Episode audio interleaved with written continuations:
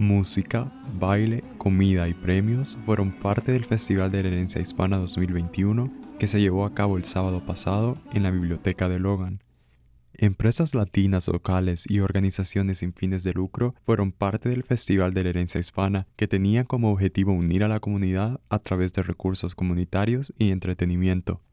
Ernesto López, el primer representante hispano en el Consejo Municipal de Logan y organizador del festival, nos cuenta cómo comenzó el festival en Logan y cómo ha ido creciendo desde entonces. En el año 2014, varios padres de familia querían empezar un programa aquí en la biblioteca de lectura para cuentos infantiles.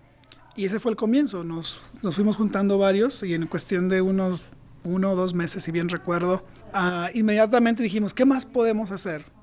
Y, luego, luego la idea de un festival nació. Entonces este sería nuestro octavo festival, con la diferencia que el año pasado, por motivo de la pandemia, pues se tuvo que hacer virtual. En años pasados hemos tenido, ah, en los últimos años, una asistencia parecida, pero pienso que hoy fue más gente que en otros años.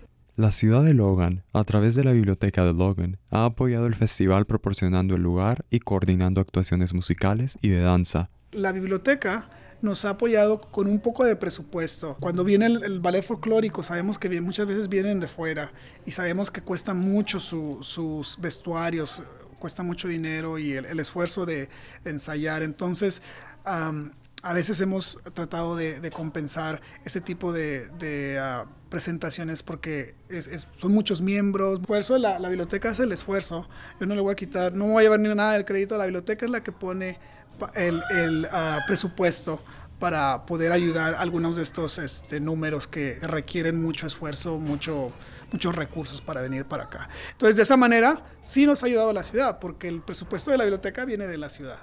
Lizeth Villegas ha desempeñado un papel importante en el éxito del festival ella trae organizaciones sin fines de lucro de Logan al festival para promover la educación y los recursos comunitarios. Hoy llegaron alrededor de 15 agencias sin fines de lucro. Gracias a los años que he tenido trabajando con la comunidad, tengo contacto con todas las agencias sin fines de lucro, entonces fue fácil, les mandé un mensajito y les dije, necesitamos que estén ahí y ahí aquí estuvieron. Obviamente nuestra comunidad está creciendo, pero a la misma vez nuestra comunidad se está uniendo y nos estamos apoyando. Entonces está viendo en los eventos cuando la gente viene y, nos apoya.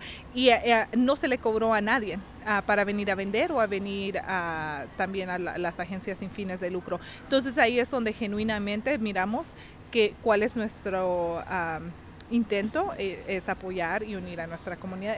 Para Utah Public Radio, soy Manuel Girón.